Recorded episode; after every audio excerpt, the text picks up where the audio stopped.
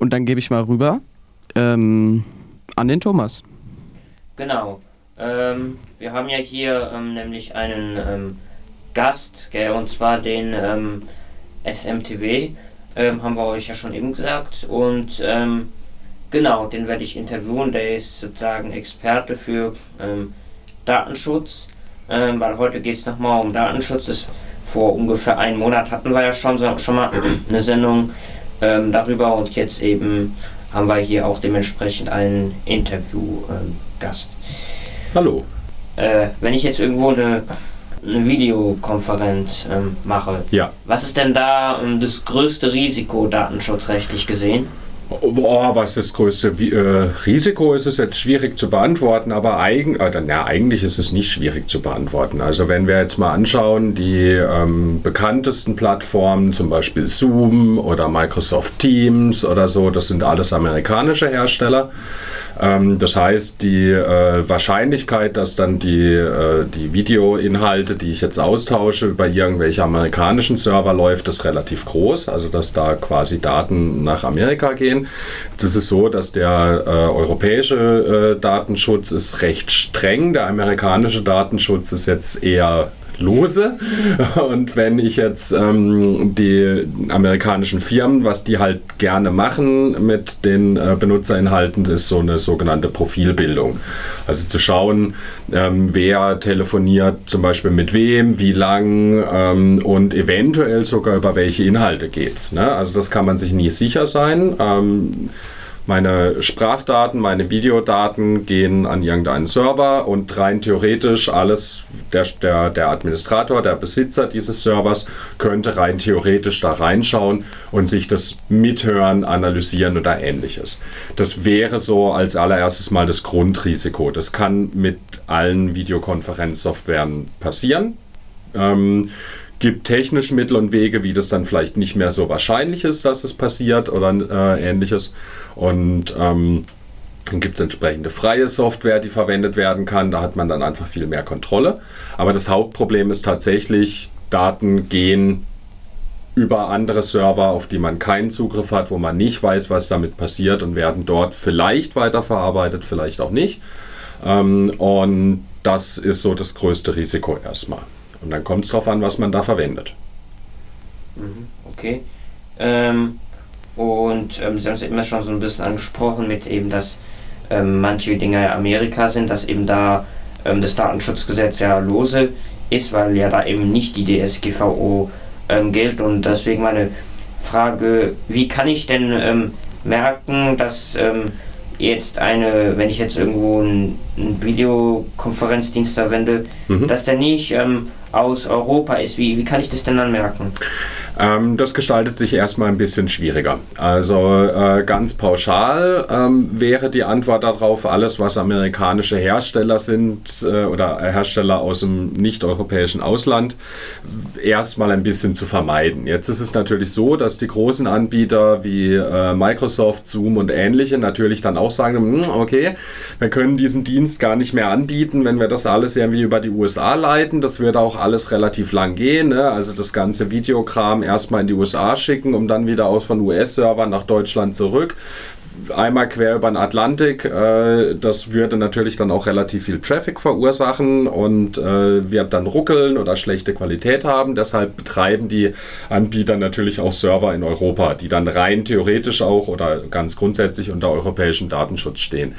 Ähm, die Frage ist vielleicht besser beantwortet, wenn man sich überlegt, mit welchem Ziel man ähm, oder was, welches, welches Problem man vermeiden möchte. Und ähm, möchte ich vermeiden, dass ich in ein Risiko laufe, dass meine Videokonferenzen analysiert werden in irgendeiner Form, sei es nur die Metadaten, also sowas wie wer, mit wem, wie lange, oder sei es sogar gar Inhaltsdaten, also dass das automatisiert äh, analysiert wird. Ähm, die großen Anbieter haben dann gerne in ihren AGBs sowas stehen wie ja zu, zur Vermeidung von, ähm, also alles, was wir hier auf unserer Plattform nicht erlauben, das müssen wir ja prüfen. Und ähm, dann behalten sie sich eventuell sogar vor, äh, entsprechend äh, Gespräche mitzuhören oder zu analysieren. Also mithören ist da dann eigentlich schon tatsächlich der richtige Ausdruck. Das findet unseres Wissens nach nicht statt bisher. ähm, kann man aber halt nie wissen. Ne? Und äh, die beste Strategie wäre dann zu sagen, okay, ich vermeide erst einmal Anbieter, äh, sehr große Anbieter wie äh, Microsoft, äh, Zoom, Google und ähnliches, weil da oder gerade Facebook äh, oder Apple äh, Talk und sowas, das ist das Risiko dann schon mal erstmal am größten. Und ähm, wenn man das sich dann anschaut, äh, es gibt eben Anbieter von äh, Open Source Software, wo Leute reinschauen können. Und das wäre dann so Jitsi und Big Blue Button wäre da zuerst mal genannt. Und da fängt es dann genau an, ein bisschen problematischer zu werden, weil äh, entweder kenne ich jemanden, der einen Server betreibt und ich weiß, der ist äh, korrekt und zuverlässig äh, gibt so aus diesem Chaos-Computer-Umfeld zum Beispiel diverse AnbieterInnen, äh, die das machen. Das ist dann schon mal etwas mehr vertrauenswürdig. Wenn ich jetzt auf irgendeinen Anbieter stoße, eine Webseite zum Beispiel, die ein Jitsi oder ein Big Blue Button anbietet, dann wäre es interessanter, erstmal einen Blick ins Impressum zu werfen, äh, wenn es denn überhaupt eins gibt. Wenn es kein Impressum gibt, dann ist es immer schon mal sehr verdächtig. Ähm, und äh, vielleicht auch nochmal auf die Datenschutzerklärung einen Blick zu werfen. Ähm, wenn dieser Anbieter in Deutschland sitzt, dann ist es auf jeden Fall schon mal gut, weil dann fällt er auf jeden Fall unter die DSGVO. Also kurz überlegen, ist es ein internationaler Anbieter? Wenn ja, hm, will ich darüber meine Privatgespräche führen? Hm, vielleicht eher nicht. Und bei anderen Anbietern auf jeden Fall mal schauen, wer bietet das denn an und wo sitzt das. Und das ist, da ist das Impressum, da alle deutschen Anbieter sind verpflichtet, ein Impressum zu führen, da mal einen Blick reinwerfen. Mhm. Okay. Ähm, dann die nächste ähm, Frage, also wenn ich jetzt ähm, irgendwie an jemanden per Mail einen Anhang verschicke, sei es mhm. jetzt ein Foto oder ähm, ja, sei es ein Foto oder ein Dokument, ähm, wie kann ich das dann am besten ähm, schützen? Das ist natürlich so ein klein bisschen ein Problem. Vielleicht kurz zur Erklärung. Erstmal eine E-Mail, die ich ins Internet schicke, ist nichts anderes als eine Postkarte. Die kann rein theoretisch von jedem Briefträger, der sozusagen dazwischen hängt, gelesen werden. Ja, also wenn ich eine E-Mail jetzt an, an, an dich zum Beispiel schicke, dann geht die von meinem Mail-Server raus und geht dann unter Umständen über verschiedene Mail-Server bzw. über verschiedene Relays weitergeleitet und ist eben nicht verschlüsselt. Der Transport zwischen den E-Mail-Servern ist mittlerweile standardmäßig verschlüsselt. Das heißt, rein theoretisch, wenn ich jetzt was verschicke an dich, kann ich hoffen, dass mein Anbieter zuverlässig ist und nicht in meine E-Mails reinschnüffelt. Und ich kann auch hoffen, dass dein Anbieter zuverlässig ist und nicht in die Mails reinschnüffelt. Ähm, dann ist zumindest der Weg zwischen diesen beiden Mail-Servern ist üblicherweise verschlüsselt und kann nicht ganz so einfach mitgelesen werden. Aber die Anbieter können das natürlich. Wenn ich jetzt möchte, dass du meine E-Mail, ähm, also nur du meine E-Mail bekommst und niemand anderes und ich sicher sein möchte, dass die niemand anderes lesen kann, dann komme ich um eine verschlüsselte E-Mail nicht drum rum. Da gibt es zwei verbreitete Verfahren. Das eine ist PGP und das andere ist S-MIME. Ähm, das sind so die zwei Begriffe, die da immer wieder fallen, um, mit denen man sich dann beschäftigen muss. Leider ist das so, dass das bei E-Mail immer noch ein etwas komplizierteres Thema ist mit dem Verschlüsseln. Ähm, kann man einrichten, muss man sich vielleicht ein klein bisschen reinnörden sozusagen. Ähm, es gibt Webanbieter, die Webmail versprechen mit Verschlüsselung. Das ist auch schon mal ein bisschen kaputt gegangen. Das weiß man nie so ganz genau. Ganz ehrlich, momentan ist so der bequemste Weg, um Dateien miteinander auszutauschen und äh, sicher zu gehen, dass die verschlüsselt sind. Da wäre dann zum Beispiel Signal oder Streamer ja auch eine Möglichkeit. Ja, also ihr kriegt äh, Apps für beides, um das auch auf dem PC äh, zum Beispiel zum Laufen zu lassen. Das ist mittlerweile mein persönlich bevorzugter Weg, äh, dass ich äh, über Streamer äh, zum Beispiel mit äh, einzelnen Gruppen was austausche. Ich selber verwende auch verschlüsselte E-Mails mit PGP, aber wie gesagt, das ist so vom, vom, also vom technischen Aufwand her, das ist einfach nicht, nicht schön gemacht und für Einsteigende nicht wirklich nutzbar, muss man leider sagen. Da haben die, da haben die Nerds in den letzten 25 Jahren leider keine wirklich gute Lösung auf den, auf den Weg gebracht, peinlicherweise. Aber ähm, geht, ne? rein theoretisch verschlüsselte E-Mail, PGP oder S-MIME sind die zwei verbreitetsten Verfahren. Ansonsten der einfache Weg momentan wäre dann wahrscheinlich eher hinzugehen, das über Streamer oder Signal zu verschicken. Das sind die Messenger, die man da empfehlen kann, auf jeden Fall. Das, das heißt, ähm, also wenn ich jetzt irgendwo, ähm, kurz zu, zum Verständnis, wenn ich jetzt mhm. irgendwo eine E-Mail, also wenn ich jetzt einfach so mal an irgendjemand äh, irgendwie eine E-Mail ähm, verschicke, einfach so ähm, über meine mhm. ganz normale E-Mail-Adresse, dann kann das theoretisch gesehen einer ein Mensch, also einer ein Mensch, der da bei dem Server arbeitet, dann ja. meine E-Mail sehen. Ja. Oder E-Mails, ja. die ich kriege. Ja.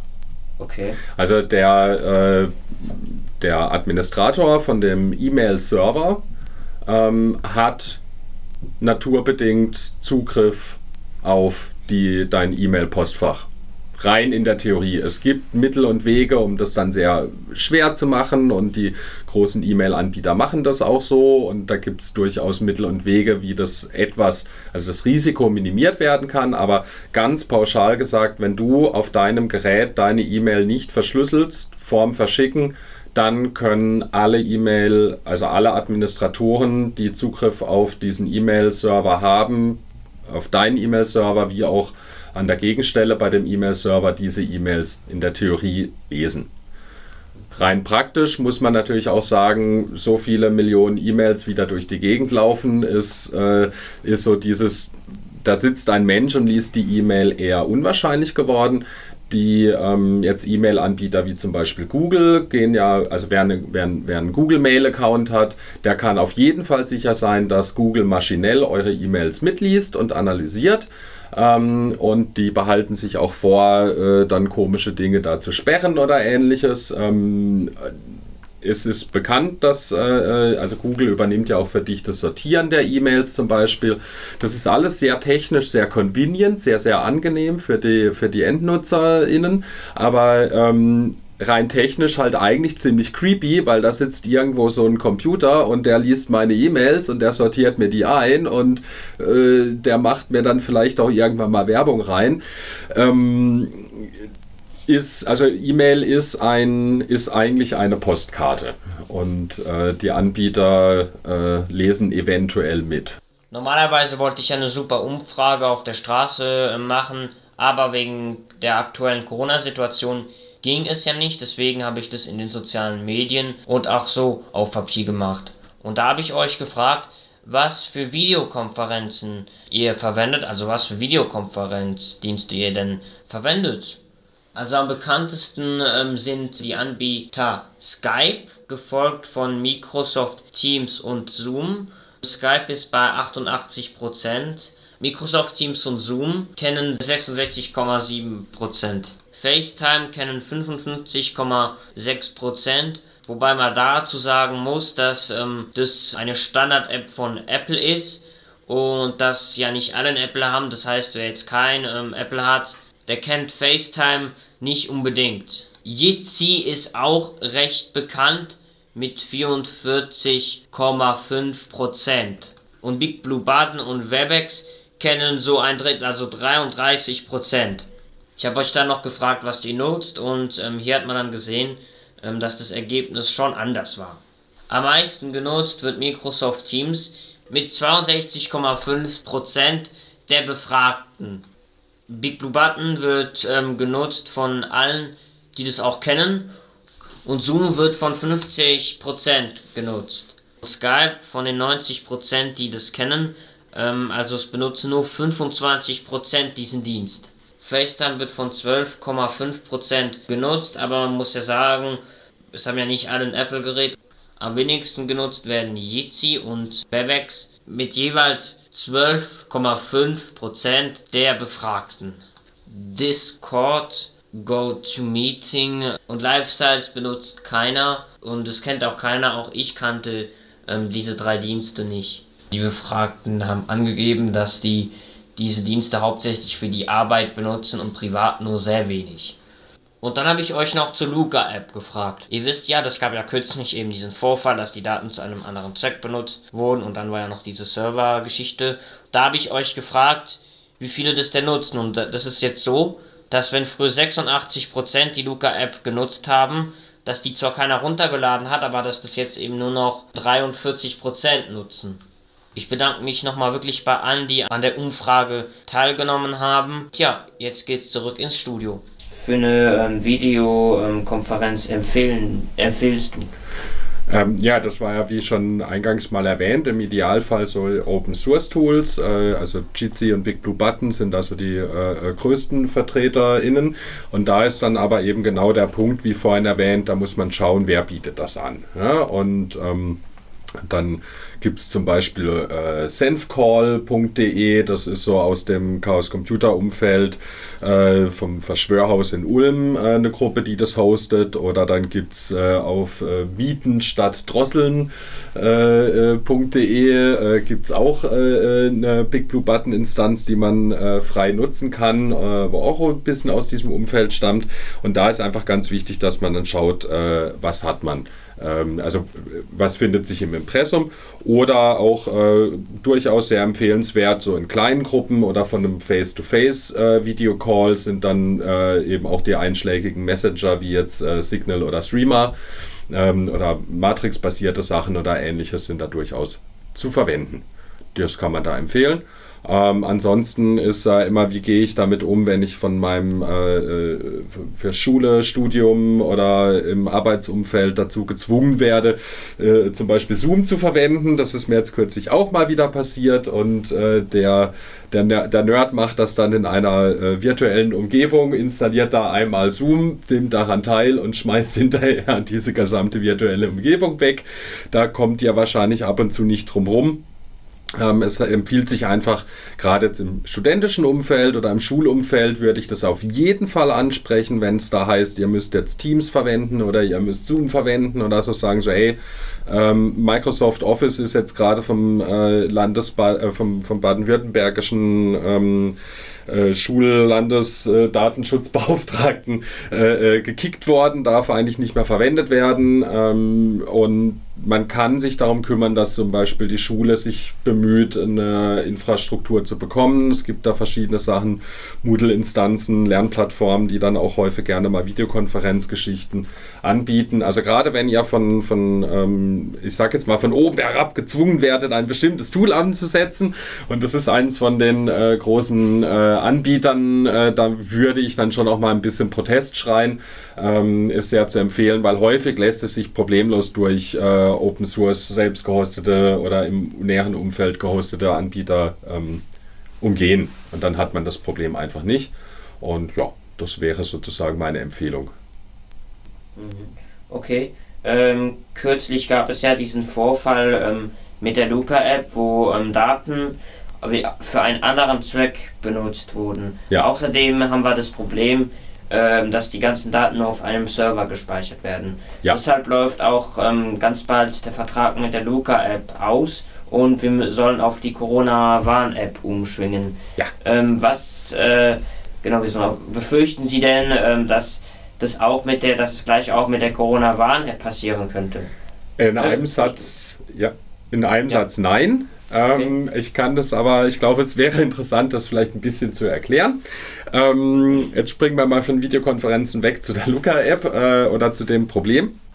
Also ähm, Luca-App und Corona-Warn-App fahren zwei vollständig unterschiedliche Ansätze. Ja, ähm, die Luca-App wurde geboren ähm, am Anfang der Pandemie, als die Idee war, wir müssen irgendwie Ansteckungsketten nachvollziehen. Wie können wir das denn machen? Ah, das Gesundheitsamt muss die Leute anrufen dann haben die Nerds alle schon so ein bisschen so, ah, das wird nicht funktionieren, wenn da mal mehr als zehn Leute krank sind. Ähm, aber die Gesetzgebung war dann ja so, äh, dass die Kontaktdaten in, nehmen wir jetzt mal eine Kneipe als Beispiel, in der Kneipe lag dann ein Zettel aus, da musste jeder reinschreiben, Donald Duck 13 Uhr bis 14 Uhr, äh, Mickey Mouse 14 Uhr bis 15 Uhr. Und ähm, also da sind persönliche Daten angefallen. Ne? Die hat dann irgendjemand in den Briefumschlag gepackt oder ähnliches. Und wenn dann irgendwer krank war, dann hat man bei der Kneipe angerufen, gesagt, ich bin krank, Mickey Maus mein Name, ich war letzte Woche Samstag da, dann hat die Kneipe geguckt, ah, das ist der Stapel mit den samstäglichen Dingern. Hier, liebes Gesundheitsamt, da war jetzt ein Fall, oder ja, ursprünglich weiß das Gesundheitsamt das und dann äh, äh, meldet sich das Gesundheitsamt bei der Kneipe, hat die Daten abgefragt und dann hat das Gesundheitsamt alle angerufen, die da theoretisch da waren. Kann man sich vorstellen, ist super langwierig. Die Luca-App ähm, hat das Ganze digitalisiert und wie das halt so das Grundproblem ist, wenn du einen schlechten Prozess hast und du den schlechten Prozess digitalisierst, dann hast du halt einen schlechten digitalen Prozess. Da ist nichts gewonnen, nichts geholfen. Die Luca-App macht also genau dasselbe. Die erfasst tatsächlich persönliche Daten. Da wird dann ein bisschen Magie drauf geworfen, dass die verschlüsselt sind und auch, dass der Anbieter jetzt nicht wirklich direkt auf diese Daten zugreifen kann, aber halt über den Umweg Gesundheitsamt. Ähm, die können sich dann diese Daten eben entschlüsseln und holen. Und ähm, bei den Vorfällen, die wir jetzt hatten mit den Polizeianfragen, da haben wir auch im Chaos Radio schon mehrfach drüber gesprochen und uns drüber aufgeregt.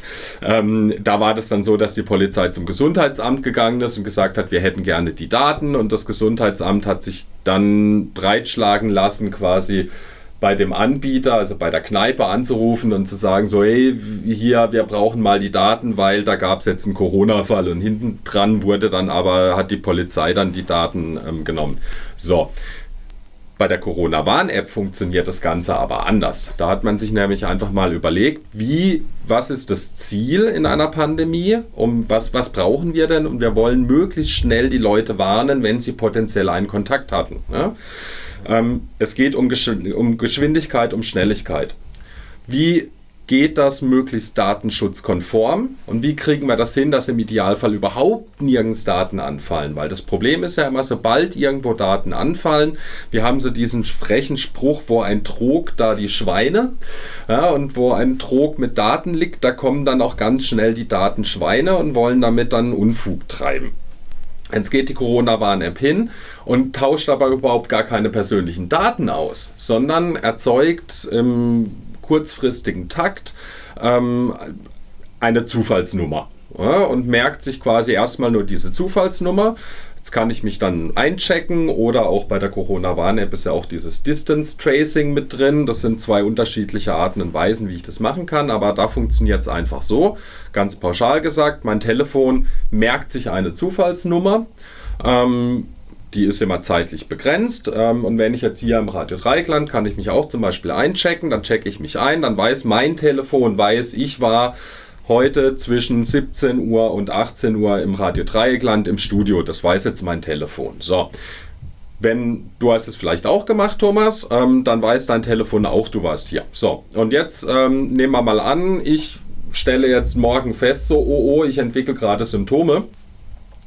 Ähm, dann gehe ich einen PCR-Test machen, ähm, bla bla bla, wird alles festgestellt, ich sei jetzt positiv, dann kann ich in meiner Corona-Warn-App sagen, so, oh, oh, ich bin positiv. So, was passiert dann? Dann passiert folgendes, mein Telefon meldet an einen zentralen Server meine zufällig generierte Nummer dorthin und die wird dann, wenn ähm, dein Telefon fragt, einmal am Tag ab, gibt es irgendwelche Nummern, die mit mir zusammen irgendwo waren. Ja? Und ähm, wenn das der Fall ist, bekommst du eine Warnung.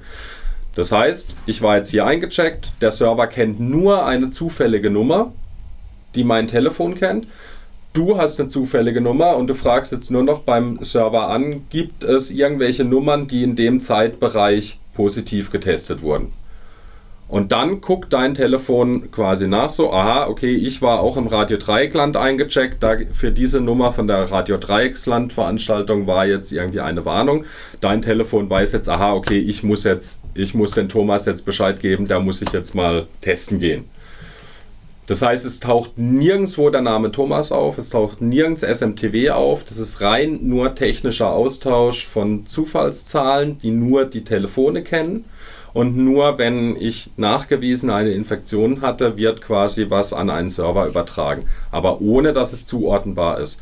Der ganz große Vorteil ist A, es fallen überhaupt gar keine persönlichen Daten an. Selbst wenn der Server von der Corona-Warn-App aufgemacht wurde oder public ist, die Daten, die da liegen, sind öffentlich, weil das sind einfach nur Zahlenkolonnen, die nicht an eine Person zuzuordnen sind keine Chance daraus zu finden, dass der SMTW das jetzt war oder der Thomas. Ja.